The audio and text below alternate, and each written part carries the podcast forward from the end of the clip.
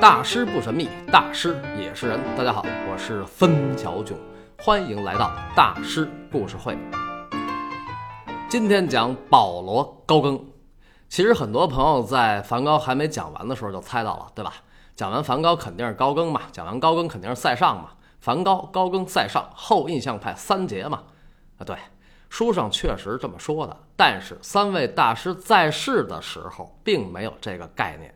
梵高一八九零年去世，高更一九零三年去世，直到塞尚一九零六年去世的时候都没有后印象派这个词儿。但是印象派和新印象派都是那帮人还活着的时候就有了。那么后印象派这个词儿是什么时候才有的呢？一九一零年十一月，英国著名的艺术史学家和美学家，二十世纪最伟大的艺术批评家之一罗杰·弗莱提出了这个概念。罗杰·弗莱还曾经担任过二十世纪初美国纽约大都会博物馆的绘画部主任啊，主任啊。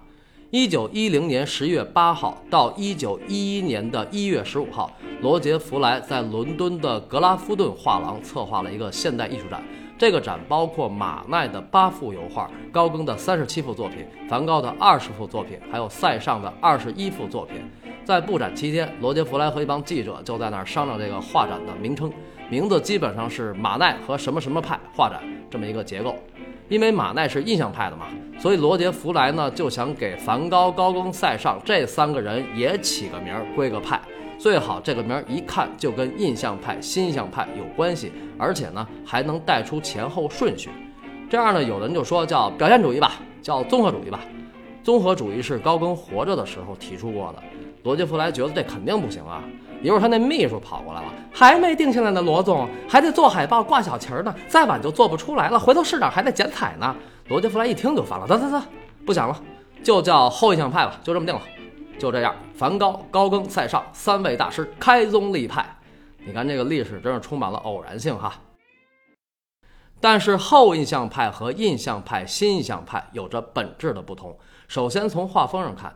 印象派、新印象派的作品，只要是同一个画派的画风，基本一致。比如莫奈、毕沙罗、希斯莱的作品，往那一放啊，一看就知道他们都是印象派的。虽然他们也各有各的风格，但那是微差。新印象派也是一看那作品密密麻麻都是点儿的，这肯定是新杰克的或者修拉的。但是梵高、高更、塞尚就不是这样啊，这作品往那一摆，这谁跟谁啊？啊，梵高跟高更还能找到一点联系，塞尚跟他们俩是一点都不沾。另外呢，就组织关系而言，后印象派跟前两个也有着根本的不同。后印象派就是无组织、无纪律。这个西方人说的这个派那个派的，跟咱们中国武侠小说里说的不一样啊。咱们中国这个少林派啊、峨眉派、昆仑派啊、华山派，基本上都是有个山，然后在山里头开展活动。少林寺不是也在少室山下嘛，对吧？但是西方人说的这个派那个派指的不是山，西方人指的是主义。比如1873年，莫奈、雷诺阿、毕沙罗在巴黎成立了一个组织，叫无名艺术家、画家、雕塑家和版画家协会，也叫独立派画家协会。这个组织的实体其实是一个为期十年的股份有限公司，公司啊要挣钱的。1874年，这公司办了第一届画展。被主流媒体讽刺为印象主义啊，主义啊！莫奈一听，挤得我们是吧？我们还就这么叫了。所以他们那帮人后来就说自己是印象主义的。所以呢，印象派首先指的是一个艺术观念和艺术风格。但是印象派这公司也没挣什么钱啊，后来还分裂了。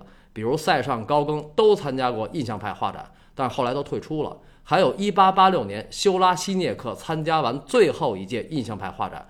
两人说我单干了，攒了几个人单起了一摊儿，正八经的啊，还有章程的啊。他们倡导的是新印象主义，所以梵高的巴黎时期，印象主义已经基本结束了，新印象派开始崛起。我在梵高系列里讲过，梵高为什么特想在阿尔勒弄个南方之家呢？他就想有个组织，因为印象派、新印象派都有组织，当然南方之家没弄成啊。而且呢，梵高、高更、塞尚他们仨就不可能传出一个组织来。咱都不说他们性格怎么葛啊，就仨人这关系就特奇怪。梵高呢，特想跟高更套近乎，高更傻了；高更呢，特想跟塞尚套近乎，塞尚又不爱搭理高更。塞尚呢，也看不上梵高的画，梵高也是死不待见塞尚。你说这仨人是吧？所以他们活着的时候就不可能有个主义、有个派什么的。所以呢，后印象派首先是个时间概念。虽然西方的那个派和咱们中国的派不一样，但我还是觉得十九世纪后半期的法国艺术圈特像个江湖，风云际会，英雄辈出，前赴后继对抗官府。官府就是学院派。因为他们当时都没有资格参加官方举办的艺术沙龙，你参加不了官方沙龙，主流媒体就不捧你，你想出名就很难。文化产业嘛，先有名再有利，你没名就没人买你的画，你生存就艰难。所以呢，为了艺术，为了生存，大家就得联合起来一起干。在这个艺术江湖里，印象派是开山祖师，高手云集，招贤纳士，声势浩大，是一堆人定期集会举办画展。新印象派呢是几个人。一八八六年的后起之秀修拉、新杰克是掌门和最佳拍档，但是修拉一八九一年去世了，三十二岁英年早逝。新杰克一个人一直撑到二十世纪上半期。后印象派呢，梵高、高更、塞尚这仨人，黄金三剑客，各玩各的，都是独行侠，这也是他们最独特的地方。他们三个的艺术成熟期要从梵高的阿尔时期开始算，也就是一八八八年之后。因为后印象派、新印象派最开始都是向印象派学习，所以印象派是老师辈儿的。按时间顺序排座次，就是印象派、新印象派、后印象派。刚才说到江湖，江湖是什么？江湖是英雄不问出处，看重才华和个性，不看重什么呢？学历。尤其后印象派这三个大师都是绝对的半路出家。这里边塞尚的学术成就是最高的，西方现代绘画之父。这个性格就先不说了啊，不摆事实说了也没概念。梵高咱们刚讲完，狂热、憨轴、单纯、善良，他的身上有着孩子般的纯真和泥土的气息。泥土啊，梵高确实挺土的啊。那高更什么样呢？时尚、酷、超级自恋。高更曾经说：“我有意识地培养我的傲慢自大。”傲慢是缺点吗？人是不是应该培养傲慢呢？我的答案是肯定的，它是战胜我们内心邪恶的最佳法宝。高更说的内心邪恶，不是指道德层面，他是指自卑、懦弱这些负能量。这哪是傲慢呢？这自恋嘛，对吧？不过高更确实有自恋的资本，他的一生堪称传奇。前半生是世俗人生的传奇，后半生是艺术家的传奇。一八四八年六月，高更出生在巴黎。三岁去了秘鲁，七岁又回到了法国。念完初中，他就不想再念了，想干嘛呢？当水手。十七岁，高更就当了商船水手，环游世界。这已经就很浪漫了啊！十七岁啊，小虎队出道的年龄啊。后来，高更又当了海军，参加了普法战争。所以，高更为什么会击剑呢？我在讲梵高的时候，不是提到过高更的击剑吗？这个本事就是当水手、当兵练成的。除了击剑，高更还会拳击。你看，充满雄性魅力的男人。二十二岁，高更退役。二十三岁，高更在巴黎做了股票经纪人。他从二十八岁开始收藏印象派的作品，马奈、毕沙罗、雷诺阿、希斯莱，还有塞尚的油画。那时候他们的画不是不好卖吗？但是能搞收藏的，肯定收入不低呀。高更当时就是巴黎主流社会的高大上，就是梵高他妈特期待的那种。啊，不光梵高他妈，很多女孩都期待。所以高更在二十五岁迎娶了一位丹麦白富美，叫梅特苏菲盖德。梅特也不是一般女子啊，也是系出名门。这个咱们以后单聊。之后九年，高更跟梅特生了五个孩子。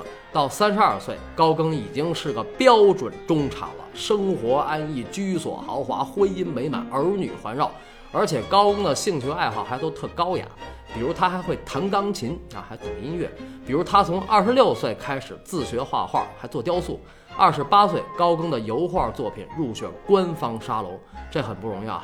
高更的写实油画和写实雕塑都是非常非常好的。三十一岁，高更以一个雕塑作品参加了印象派画展，这就是高更的前半生，可以吧？阅历丰富、事业有成、性感时尚、文武双全、才华横溢、兴趣高雅的巴黎金融人士高更先生，唉，真是令人羡慕和嫉妒恨呐！这人生还能再爽一点吗？能。高更从三十四岁开始了他更为传奇的后半生，他把工作给辞了，做了一名专职艺术家。这个艺术家嘛，总得出去采风嘛。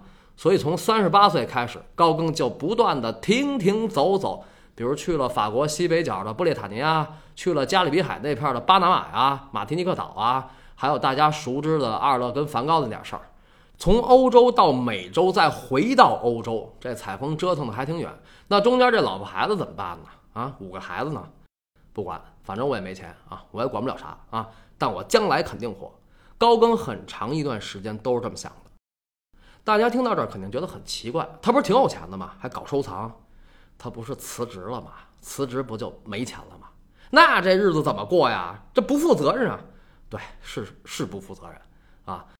到了四十三岁，高更正式开启了他最为刺激、最为传奇的艺术人生，奔赴了一个日后因他而火爆的南太平洋的洪荒小岛。就是塔希提，也叫大溪地，这个地儿的位置在大洋洲和南美洲中间，离大洋洲近一点。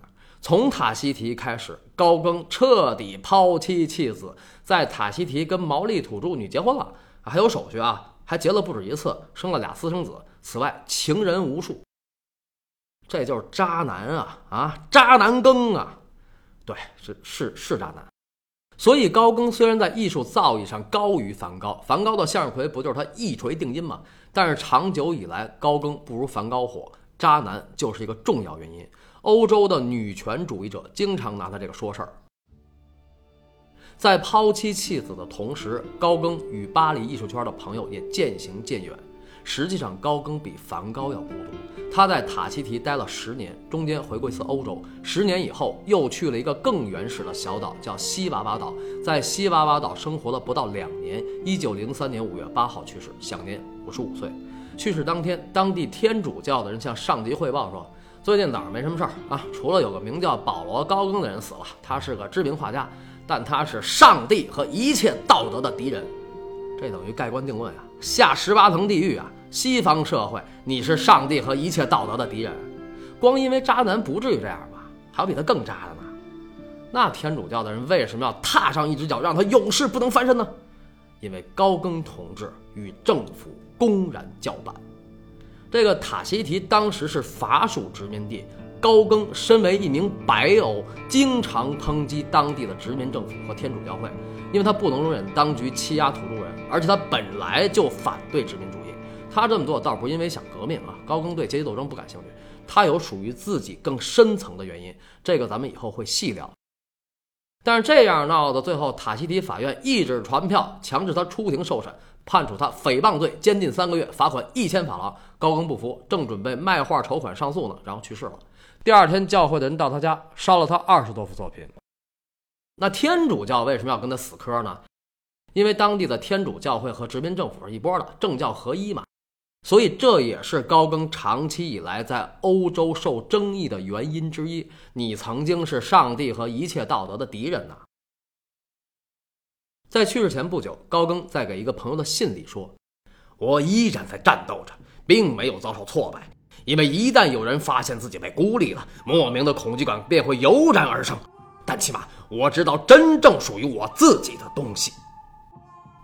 我们抛开世俗的道德标准，抛开过日子的观念来看待高更大师啊！你要过日子就啥也别聊啊，对吧？我们会看到他的一生一直充满斗志，勇往直前。无论是十七岁当水手，三十四岁辞职，还是三十八岁去布列塔尼，三十九岁到巴拿马，四十三岁踏上塔希提，包括最后跟法国殖民当局死磕到底，他的身上始终有一股毅然决然的勇气，他一直有一颗奔腾的心。但是他最后也确实是死于心脏病啊。但是高更能够为了一个信念真正做到不顾一切，他哪来的这么大的勇气？不顾一切是他的家族传承，他的姥姥弗罗拉就曾经为了自由不顾一切，最后成为了一名革命家，比马克思的资格还老。而他的太姥爷，一个西班牙裔的秘鲁海军上校，曾经为了爱情跟整个家族闹翻，最后众叛亲离，也要跟爱人在一起。这听着很电影吧？好，下周三晚六点，森小囧将在喜马拉雅大师故事会讲述高更祖上不顾一切的故事，爱情电影。与革命人生，浪漫惊险，不要错过。